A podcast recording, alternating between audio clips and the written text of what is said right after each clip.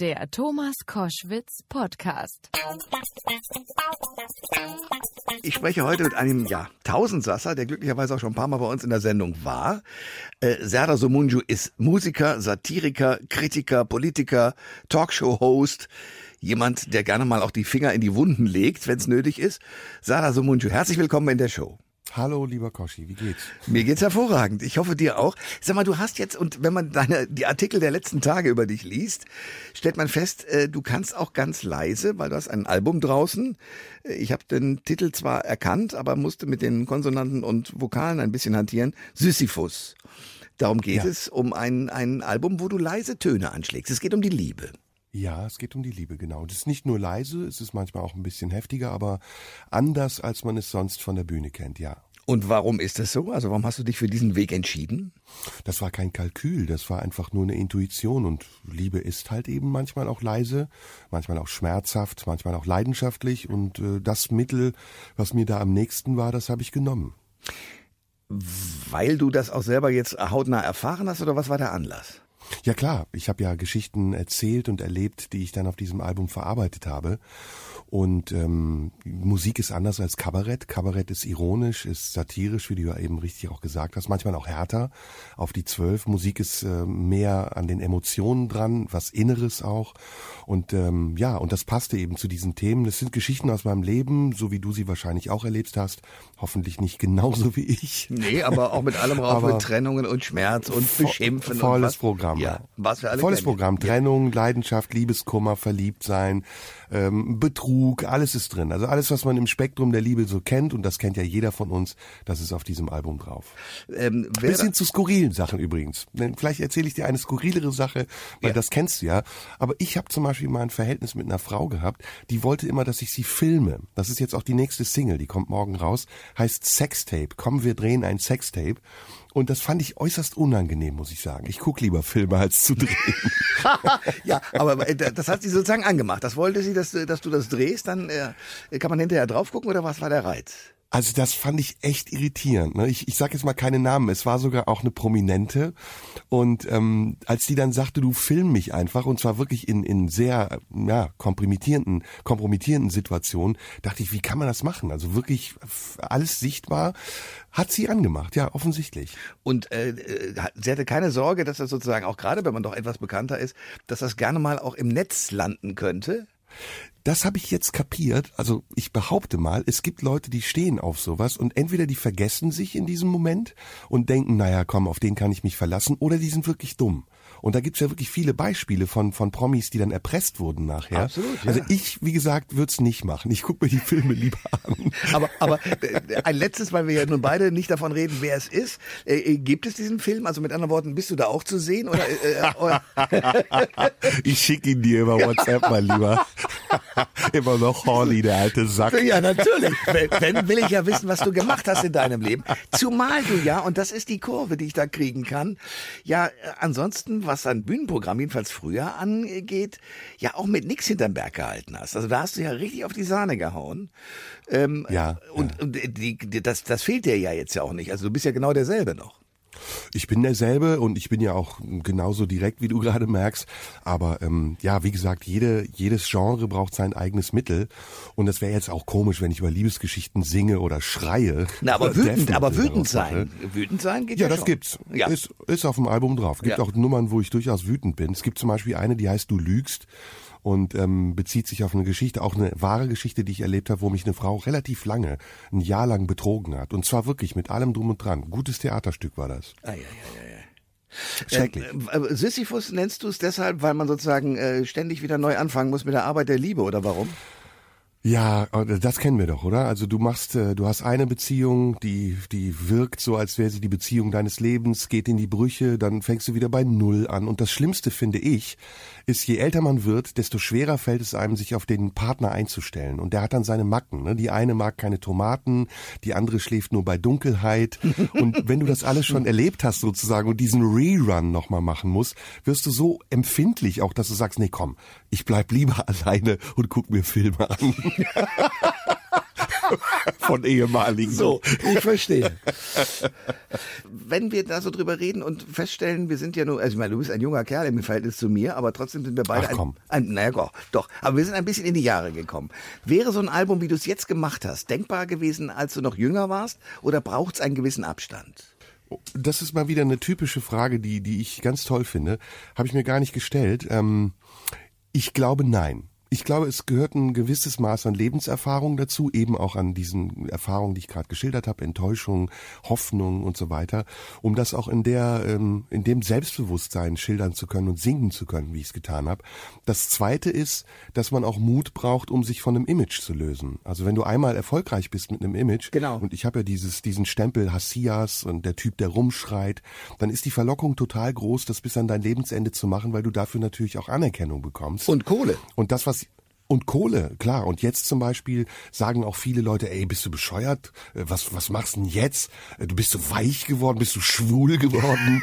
Und da muss man dann erstmal durch. Also man muss das wirklich aushalten, bis dann wieder neue Leute hinzukommen, die das schätzen, was du gerade machst und vergessen, was du vorher gemacht hast. Das ist so der, das Risiko, was ich immer in meinem Leben eingegangen bin. Aber das, was ich jetzt mache, das kann ich nur in dem Alter machen, in dem ich jetzt bin. und äh, mit, mit dem Ding, dass du bei dem Hier und Jetzt bleibst. Aber lass uns nochmal über die Liebe ein bisschen reden. Warum ist es, oder ist es gut eigentlich, weil wir haben ja eine ganze Reihe von Erfahrungen gerade schon behandelt, ist es eigentlich gut, wenn man so viele Freundinnen als Mann oder auch als Frau, wie auch immer hatte, also jedenfalls Erfahrungen gesammelt hat, äh, die einen dann hinterher auch zynisch werden lassen, weil man ja sagt, auch das habe ich ja schon mal gesehen, in einer anderen Fassung zwar von einer anderen Frau oder von einem anderen Mann, aber ähm, eigentlich kenne ich das schon und man möchte lieber alleine sein, dass man sozusagen das, was da an, an Reinheit, nenne ich es mal, oder an Unschuld äh, mit der Liebe, je älter man wird, gar nicht mehr geht? Es kommt natürlich darauf an, wie viele Erfahrungen man gesammelt hat und welche. Es gibt natürlich Beziehungen, also ich bin jetzt nicht Julio Iglesias und habe irgendwie 5000 Frauen gehabt, Ja. sondern ich würde mal sagen, ich bin guter Durchschnitt. Vielleicht habe ich zehn Beziehungen in meinem Leben gehabt. Darunter waren natürlich welche, die sehr wichtig waren, elementar, die auch lange gingen. Und ähm, danach ist es unglaublich schwer, sich zu resetten, weil du hast natürlich mit einem Menschen eine lange Zeit verbracht. Du hast dich auf den Menschen eingestellt. Es gab Gewohnheiten, es gab eine gewisse Nähe, eine Vertrautheit. Und das neu aufzubauen, ohne Angst davor zu haben, dass du enttäuscht wirst oder den äh, Maßstab so hoch anzusetzen, dass der andere nur ein Ersatz ist für das, was vorher war, das ist unglaublich schwer. Und deswegen, Liebe ist wirklich Sisyphos-Arbeit. ne? Du gehst den Berg hoch, du kommst eigentlich nie an und dann fällst du wieder auf den Anfang zurück und du musst die Kraft finden, diesen Weg nochmal gehen zu wollen. Es gibt ein neues Album von dir, aber es gibt vor allen Dingen, was ich sehr, sehr schätze. Also ich muss sagen, ich bin ein richtiger Fan dieser Show. Bei NTV machst du eine Sendung, die so eine Mischung ist, eigentlich müsste sie täglich sein, aber das macht ihr leider nicht, die so eine Late Night ist, mit Band auch und mit Gästen. Und du bist in der Rolle des Zynikers, des äh, Komischen, des Ironischen, des äh, Freundlichen. Ähm, ich bewundere dich da sehr, weil du mit unterschiedlichsten Politikerinnen und Leuten und, und Politikern äh, zu tun hast, teilweise auch mit Leuten von der AfD, die du trotzdem relativ sympathisch behandelst. Das würde ich nicht so ohne weiteres hinkriegen.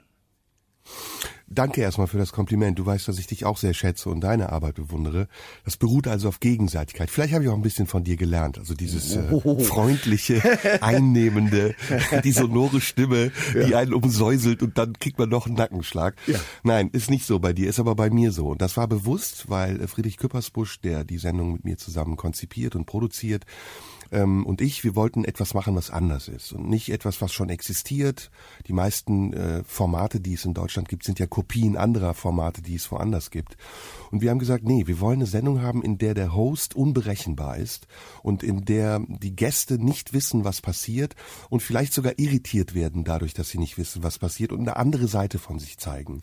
Und diese Mischung, die wir immer in der Sendung haben, ist ja willkürlich gewählt. Also da ist meistens ein Politiker, ein Star oder ein Sternchen und ein Journalist. Und es passieren wirklich die aufregendsten Sachen. Du hast gerade die Sendung angesprochen mit ähm, Andreas Brandner von der von der AfD. Ja. Gerade weil ich eben nicht so agiere, wie man es erwartet. Es gibt nicht den Bad Guy und den Good Guy.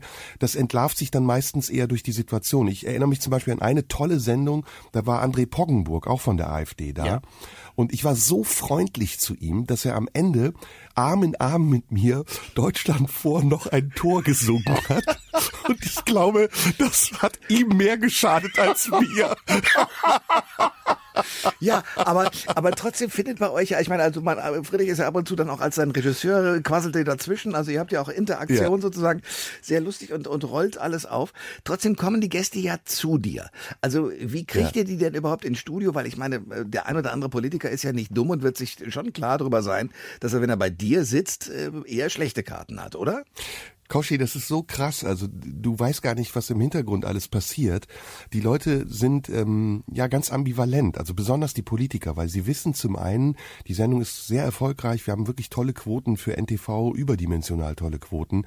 Deswegen sag's bitte nochmal lauter, dass die Sendung ruhig täglich sein könnte. Ja, ach, das würdest ähm, du machen? Äh, natürlich, wir Ach, sind ja, geil, wir sind ja. heiß drauf. Wir wollen diese Sendung mindestens wöchentlich machen und so eine Art Scherbengericht des politischen Geschehens sein. Ich meine, wer durch diese Instanz kommt hm. und sie auch aushält, der ist wirklich ein glaubwürdiger Politiker, würde ich jetzt mal behaupten.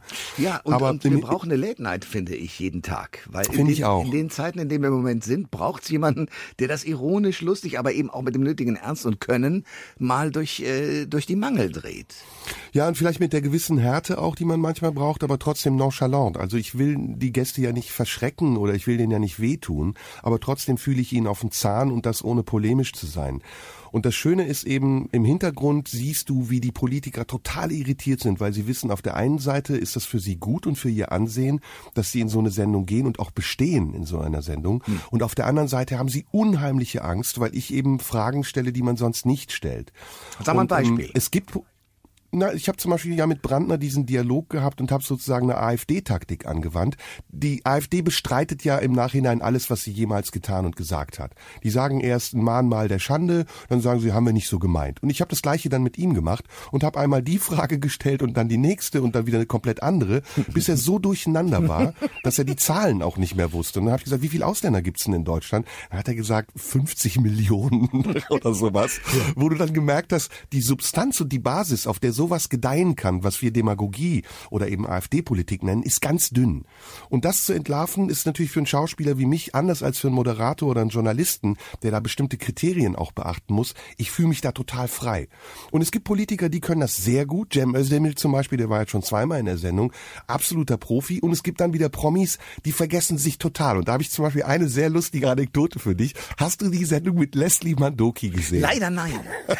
Aber der ist ja ein großer Erzähler von vor und nach dem Herrn, oder? Alter, pass auf, ich, ich, ich plaudere jetzt aus dem Nähkästchen, kann ich machen, weil es offiziell ja auch gesendet wurde. Das Management von Leslie Mandoki hat gesagt, Mandoki kommt nur, wenn wir einen siebenminütigen Film über seine glorreichen Karriereerrungenschaften zeigen. In der Sendung von 35 Minuten. Ja. Da haben wir gesagt, deine Mutter kommt in die Sendung, wir brauchen dich nicht.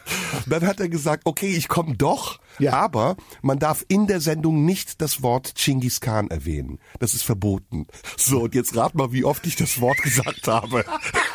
ja schon der erste Satz war bei mir heute zu Gast Chingis Khan Sänger Lekli Mandoki und dann ist er komplett ausgerastet in der Sendung hat gesagt Nein. so wir haben eine Absprache mit dem Senderchef und hat alles verraten was im Hintergrund besprochen war ja. weil er dachte die Kamera läuft nicht mehr Ach. sensationell du musst es angucken sie kann man im das Internet ist, sehen. Äh, klar das ist ja groß das ist großartig und ich kann mir richtig vorstellen er ist ein sehr netter ich kenne ihn auch er war ein paar Mal bei mir in der Sendung. Absolut. Aber er hat natürlich seine Vorstellungen und seine Eitelkeiten das muss man eben ganz klar so sehen ist ein bisschen cholerisch, würde ich sagen, ist er auch. Ne? Okay. So, der rastet dann schon aus.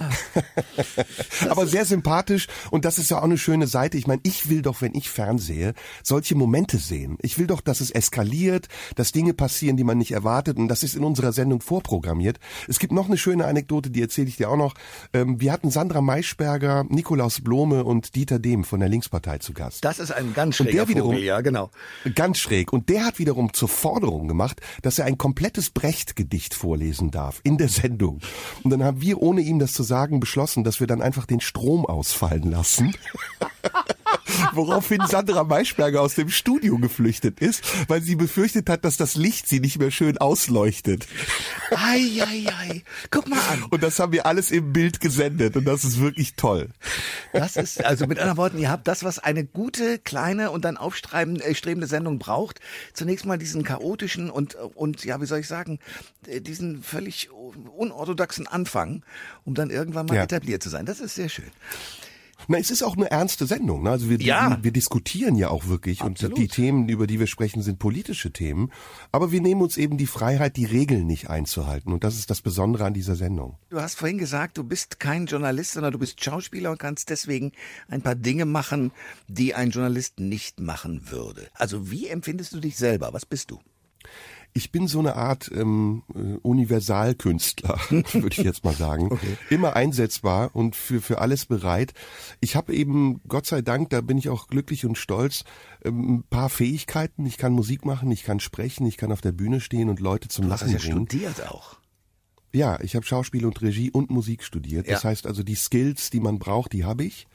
Und ein bisschen Erfahrung jetzt auch. Ich bin jetzt im 35. Jahr auf der Bühne. Und das versuche ich, solange ich noch lebe, hoffentlich sehr lange, so redlich und mit allen Varianten auszunutzen, wie es nur irgendwie geht. Ich bin aber kein Journalist, also ich merke das auch immer, wenn ich mit Küppersbusch spreche, der hat da andere Befindlichkeiten, der will dann manchmal in eine andere Richtung gehen als ich. Und das ist das Schöne an unserer Kombination, da ergänzen wir uns. Aber Körpersbusch ist ein schlauer Hund, du auch. Und ihr zwei passt natürlich wirklich zusammen, äh, großartig, weil natürlich er mit seinem Wissen, der hat ja, das darf man nicht unterschätzen, der hat ja in der Zeit, als es Zack im Fernsehen gab, teilweise Ja. noch böser als du, aber eben mit journalistischen Kriterien, da kamst du ja gar nicht mehr weg als Politiker. Nee, nee. Leute da gegrillt, dass es eine Freude war. Solche Na, Typen, ich bin ja seine neuzeitliche, diabolischere Variante sozusagen. Ach so, ne? ich habe okay. andere Fähigkeiten als er. Ja, ich bin natürlich auch ein bisschen sein verlängerter Arm. Er ist ja in meinem Ohr sozusagen in der Sendung. Aber wir haben da eine sehr kreative Auseinandersetzung. Ich glaube, wir befruchten uns gegenseitig. Ich tue viele Dinge, die Friedrich so nicht kannte vorher. Und er tut viele Dinge, die ich nicht kannte. Und wir, wir ergänzen uns auf eine so tolle Art und Weise, dass es immer ein sehr, wie soll ich sagen, es hat eine sehr kraftvolle Ausstrahlung auch auf die Gäste, aber auch für uns. Also ich fühle mich sicher, wenn er da ist, so wie er sich, glaube ich, auch in meiner Gegenwart sehr gut fühlt. Also bei NTV bitte mal gucken. Die Sendung heißt so Ausrufezeichen Munju Ausrufezeichen und ist sehr empfehlenswert. Es gibt ja von dir eine Reihe von Auftritten, die du in deiner Vergangenheit hingelegt hast, teilweise auch sehr wütende. Ähm, es gab aber äh, zum Beispiel Hate Night war war ein Auftrittsprogramm und äh, das wurde ja auch dann online gestellt, also man konnte es gucken, aber es wurde zensiert. Warum eigentlich? Ja, weil das sehr hart war. Ne? Also ich habe da schon Sachen gesagt, die heute in den, äh, auf den Index kämen. Damals war das Internet noch nicht so weit entwickelt, die, ähm, die ganzen Algorithmen, die heute ja das Internet durchsuchen und sofort entdecken, wenn etwas gegen Regeln verstößt, die gab es noch nicht. Die waren noch nicht so ausgefeilt. Und so hat sich das dann natürlich vervielfältigen können. Das ist auch Kult geworden. Viele Leute haben das dann kopiert und weiterverbreitet. Ich finde, es war visionär, weil wir heute tatsächlich gar kein Kabarett mehr brauchen. So hasserfüllt sind die Kommentare im Internet. Aber das war meine Absicht. Ich wollte da etwas vorwegnehmen, eine Entwicklung sozusagen antizipieren, die jetzt meiner Arbeit gefolgt ist. Ich muss ganz ehrlich sagen, ich finde das ein bisschen traurig. Denn das, was ich gemacht habe, war Fiktion, das war Theater und das, was ich erlebe, ist Realität. Da will ich drauf rauskommen. Du hast in einem Zeitungsartikel, den ich gerade gelesen habe, über dich äh, gesagt, naja, ich habe mit diesen ganzen Wutausbrüchen und dem ganzen Zorn im Grunde genommen etwas vorweggenommen, was jetzt heute im Netz überall zu haben ist. Ja, wie gesagt, es war Fiktion. Wie kann man es denn wieder zurückdrehen? Siehst du da irgendeine Chance? Indem man ein Album macht über Liebe. Okay. Kluge Umleitung, mein Freund. Aber natürlich, Sisyphus ist ein Anfang in diese Richtung von dir aus gesehen. Aber wie kriegt man es mit der Menschheit hin? Naja, ich, es gab ja immer in meiner Show zwei Seiten. Du warst leider, glaube ich, nie live da, aber du hast, glaube ich, eine Aufzeichnung gesehen. Ja. Die eine, die eine Seite war die provokante, die laute, die, ähm, die extreme Seite und die andere Seite war immer schon die nachdenkliche, die inhaltliche Seite und die Seite, in der ich klar gemacht habe, wo ich stehe. Toleranz äh, in, und, und ein Zusammenleben voller Respekt zwischen Menschen, egal woher sie kommen, an was sie glauben, mit wem sie schlafen. Das war meine Maxime, die ich auf der Bühne deutlich vertreten habe. Und das ist natürlich ein bisschen reduziert worden, dadurch, dass ich im Fernsehen auch immer präsenter wurde und das Fernsehen ein sehr schnelles, ein, komprom ein komprimiertes Medium ist. Und am Ende kam dabei ein Image raus, das ich so zu 100 Prozent gar nicht beabsichtigt hatte. Das muss ich jetzt selbst verantworten, das tue ich auch. Ich gehe ja weiter auf die Bühne und ich sage noch deutlicher als vorher, wo ich stehe. Und ich mache noch deutlicher klar, dass diese ganze Hassebene und dieses ganze Laute ein Mittel zum Zweck war. Wo stehst du denn?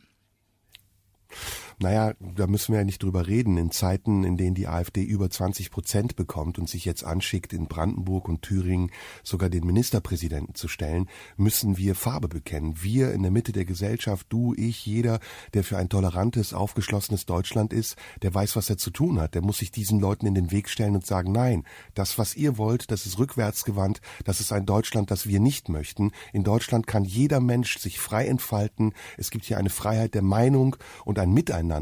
Und ihr wollt das nicht. Ihr wollt ein Deutschland, in dem es eine Einfältigkeit gibt, ein reines deutsches äh, Miteinander, was überhaupt nicht mehr in Zeiten der Globalisierung zeitgemäß ist. Und dafür kämpfe ich. Das ist ein Teil meines Lebens, meiner Auffassung. Aber wie denn? Weil das Problem ist ja, dass die meisten Politiker auch und Politikerinnen äh, sich äh, vor allen Dingen moralisch entrüsten nach dem Motto, das und das darf man nicht tun. Und du hast ja auch gerade schon den Trick deiner Sendung mitverraten, dass du sozusagen genau. die Verwirrungen der AfD denen selber mal vorgespielt hast. Aber ähm, zum Beispiel Wolfgang Kubicki von der FDP, Vizechef dort, sagt, man muss auch den Argumenten, die dort kommen, ja. sich entgegenstellen und mit, mit sie sozusagen als Teil der Demokratie auch ernst nehmen. Definitiv, das ist auch meine Art, damit umzugehen. Also ich halte zum Beispiel gar nichts davon, dass im Moment im Bundestag die Parteien versuchen zu verhindern, dass die AfD einen Vize-Bundestagspräsidenten stellt. Es ist ihr demokratisches Recht und dieses Recht sollte man ihnen gewähren, genauso wie es ihr demokratisches Recht ist, zu sagen, was sie denken. Solange wir die besseren Argumente dagegen haben, sind wir gefeit davor, anfällig zu sein. Man muss Dialog haben, man muss vor allen Dingen auf die Leute zugehen, keine Berührungsängste haben und man muss sich auseinandersetzen.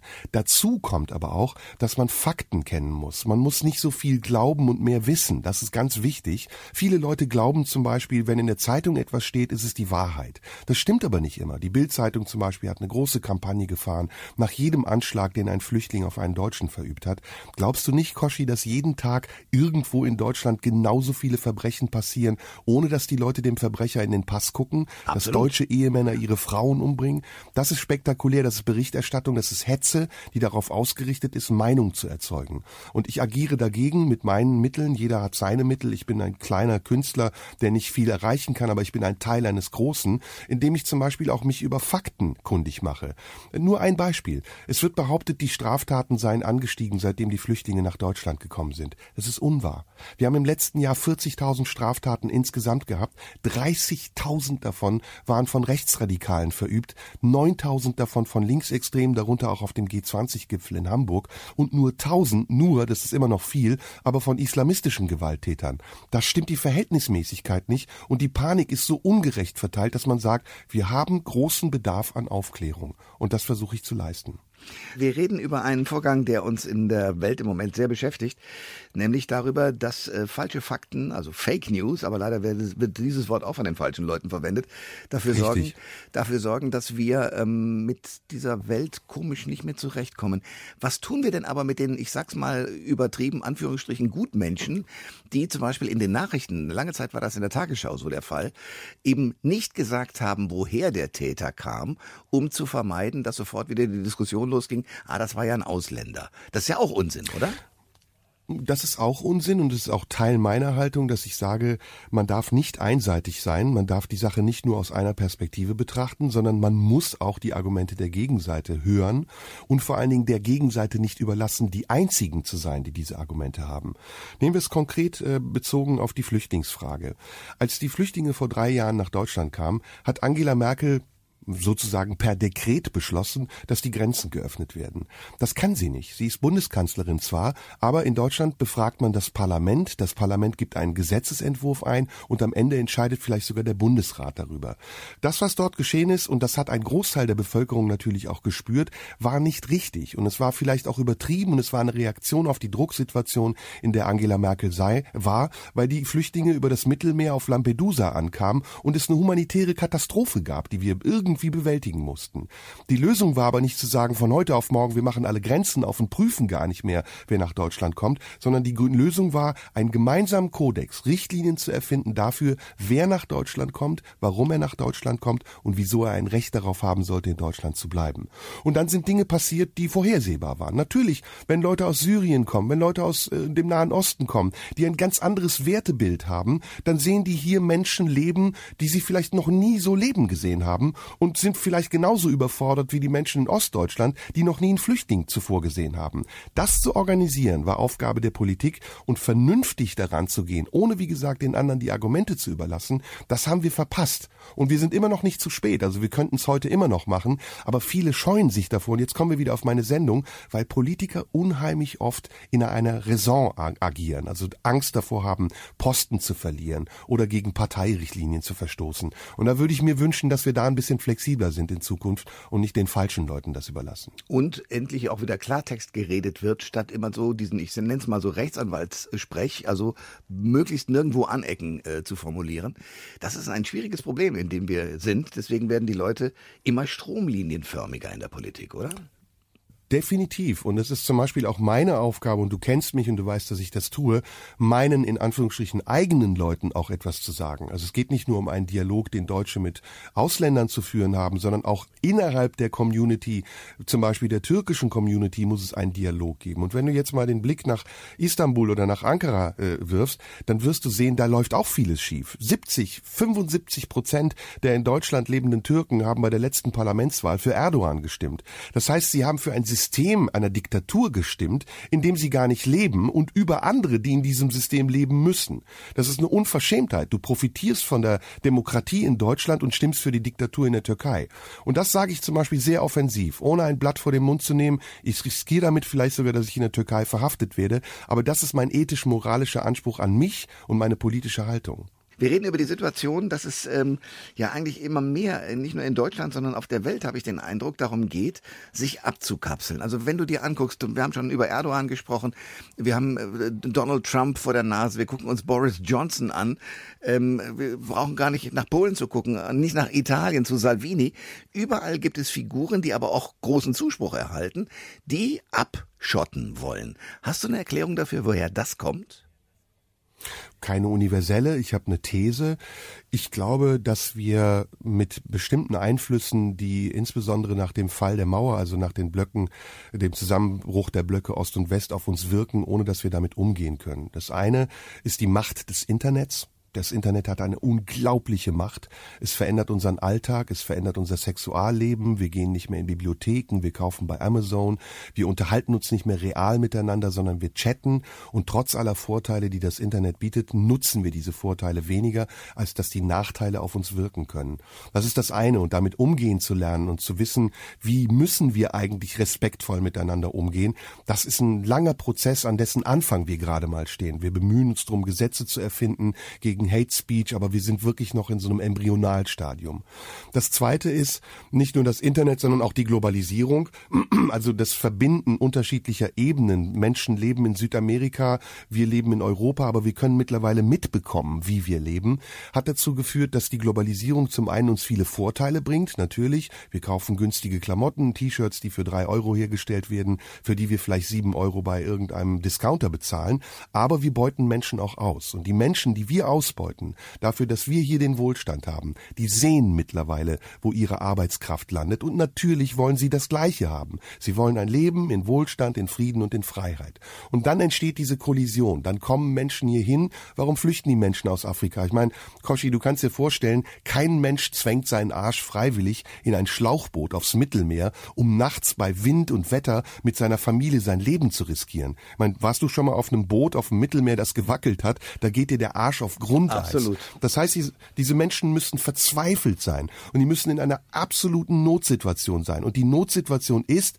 dass immer noch Kriege geführt werden, überall auf der Welt, mit Waffen, die wir herstellen und die wir für teures Geld verkaufen. Wir profitieren, also wir, die wir hier leben und unser Geld an der Börse investiert haben und immer zu jeder Zeit das günstigste haben wollen. Wir profitieren davon, dass es anderen schlecht geht und wir haben es lange ignoriert. Mein Syrien ist um die Ecke. Das ist 3500 Kilometer von hier entfernt entfernt ja. und es ist bombardiert worden, in Schutt und Asche gelegt worden. Die Leute kommen hier hin, weil sie Angst davor haben, bombardiert zu werden. Und noch was zum Schluss. Die Syrer, die hier hinkommen, zum Beispiel, das sind hochgebildete Menschen. Das ist eben nicht das Klischee von dem Islamisten, der nach Deutschland kommt, um an der nächsten Bushaltestelle eine Bombe hochgehen zu lassen. Der Akademikeranteil in Syrien liegt bei 29 Prozent. In Deutschland gerade mal bei 23 Prozent. Das heißt, wir haben da bestehende Gesellschaften in Schutt und Asche gelegt, zerstört und die Folgen sind, dass die Menschen jetzt zu uns kommen. Und wir haben die Verantwortung, das zu ertragen. Was heißt, wir haben das in Schutt und Asche gelegt? Naja, ich meine, als Amerika äh, zusammen mit den Alliierten zuerst den Irak bombardiert hat, als der äh, arabische Frühling deklariert wurde, da dachten wir, pff, das ist alles weit weg und es ist uns auch egal. Und ich habe ja eben schon gesagt, es gibt Querverbindungen, die du vielleicht nicht merkst, aber jeder Liter Sprit, den du in dein Auto tankst, der hat etwas mit diesen Krisen zu tun, denn du zahlst für diesen Sprit Geld, du möchtest den Sprit sehr günstig haben und und du akzeptierst einfach den Deal, der dahinter steckt. Das ist unsere Mitverantwortung, die im Unsichtbaren wirkt und die dazu führt, dass andere Mandatsträger, Entscheidungsträger denken, sie würden in unserem Sinne handeln, wenn sie gemeinsame Sache machen mit brutalen Regimes wie zum Beispiel Saudi-Arabien. Und das ist, da muss man weiterdenken. Da kann man nicht so engstirnig sein und sagen, na ja, ich in meinem kleinen Zirkel hier in meinem Einfamilienhaus im Studio in Frankfurt, was habe ich mit den großen Dingen der Welt zu tun? Doch, tatsächlich, auch du und ich, wir haben damit etwas zu tun. Klug. Du bist äh, jemand, der mit, dem Wort sehr gut umgehen kann. Das hören wir schon die ganze Zeit. Ich freue mich sehr, dass du mein Gast bist heute. Du hast es, Danke, äh, ebenso. Du hast es vorführen können und müssen, als du als äh, Politiker äh, für die Partei angetreten bist äh, in Berlin, Friedrichshain, äh, Friedrichshain, Friedrichshain, Himmelswirn und Kreuzberg, Prenzlauer Berg. Da bist du angetreten als Direktkandidat und hast 7,2 Prozent der Erststimmen bekommen. Jetzt weißt du warum. Nein, ich weiß es eben nicht. Und ich würde gerne wissen, wie war das für dich zu wissen, jetzt stehe ich auf dem Prüfstand und muss mit meinen Argumenten um Stimmen kämpfen? Ja, du merkst ja, dass ich keine Angst davor habe, meine Meinung zu sagen und auch äh, keinen Mangel an Ideen habe. Das Problem war eher anders. Ähm, ich schätze Martin Sonneborn sehr. Er ist ein sehr kluger Mensch. Das ist der Partei, Kopf der Partei. Idee, ja. Das ist der Vorsitzende der Partei, der jetzt im Europaparlament zusammen mit Nico Semsrott, auch ein Kabarettist, sitzt und dort, wie ich finde, sehr, sehr gute und lustige Arbeit macht. Ich weiß nicht, ob du die letzten Reden von ihm gesehen hast. Sehr pointiert und sehr witzig. Nee, habe ich Aber, nicht. Ja. Ähm, ja, er hat eine ganz tolle Rede gehalten, in der er die Hintergründe der ähm, Anwärter auf neue Posten der EU offengelegt hat. Und die haben wirklich alle Dreck am Stecken. Und der letzte Satz war, wir dürfen äh, Verantwortung nicht der Laien überlasten. Also klang wie ein grammatikalischer Fehler, war aber auf Ursula von der Leyen bezogen. Äh, das macht er sehr, sehr schön, finde ich. Aber jetzt kommt das Problem. Äh, die Partei ist mittlerweile zu einem Kult geworden und die Leute fangen an, sie zu wählen. Und ich glaube, das hatte Martin und auch die Partei äh, am Anfang nicht erwartet. Und jetzt siehst du mit 7,2 Prozent, ich hatte immerhin mehr als die FDP und die AfD zusammen in meinem Wahlbezirk, hm. werden wir zu einer politischen Kraft. Und ich habe das damals schon zu Martin gesagt, ich glaube, es wird ernst und wir müssen uns Gedanken darüber machen, was wir eigentlich wirklich wollen. Und dieses Stückchen Realpolitik, das verwirklicht jetzt auch Martin zum Beispiel in der EU. Er wird immer klarer, die Satire wird immer weniger, sie verschwindet Gott sei Dank nicht ganz. Und ich finde, es ist ein, eine sehr schöne, spannende neue Kraft, die Politik auch von außen zu betrachten und zu sagen, guck mal, das macht ihr und so kommentieren wir das. Und du siehst das in der Ukraine, du siehst ich es leider sagen, auch ja. in Italien. Ja wo Beppe Grillo ja mit den, mit den Rechtsfaschisten eine Koalition eingegangen ist, eine Kehrtwende um 180 Grad gemacht hat. Aber die Satire kommt immer mehr in die Politik. Jan Böhmermann ist auch ein gutes Beispiel dafür. Als in Österreich Strache zurückgetreten ist, hat die Hälfte der Berichterstatter gesagt, das war Jan Böhmermann. Ja.